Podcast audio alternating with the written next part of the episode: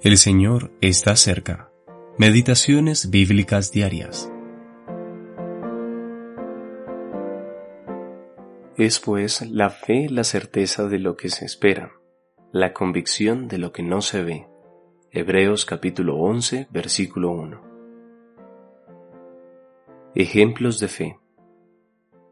En la Biblia, la descripción más completa de la vida de fe está probablemente en Hebreos capítulo 11 es Dios quien la diseñó así.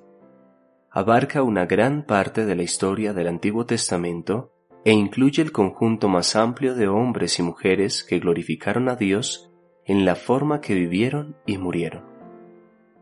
Considera lo que tú sabes o piensas saber acerca de lo que la Biblia enseña sobre la fe.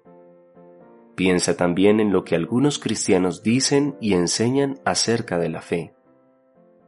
¿Cuánto se parece todo esto a lo que leemos en Hebreos capítulo 11? Debemos saber lo que es la fe antes de poder vivir por ella. La verdadera fe no es egocéntrica, sino que tiene a nuestro Dios soberano al centro de todo, con sus amados hijos asegurados en su mano. Los hombres y mujeres en los tiempos del Antiguo Testamento eran conocidos por su fe en Dios. No eran para nada perfectos, pero miraban a un Dios santo. Eran débiles en sí mismos, pero invocaban a un Dios fuerte. A veces lo decepcionaban, pero Él nunca les falló.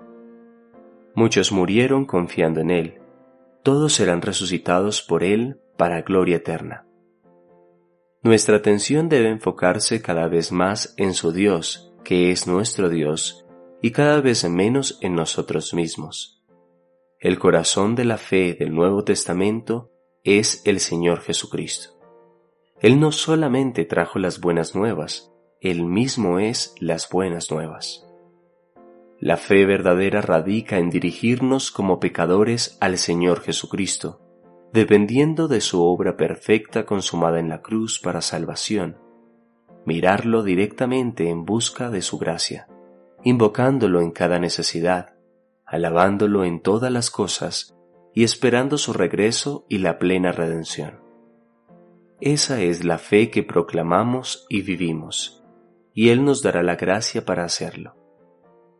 Dios lo hizo en el pasado, y Él no cambia. Nos ha dado Hebreos capítulo 11 para mostrarnos lo que hizo ayer, lo que hace hoy y lo que hará mañana.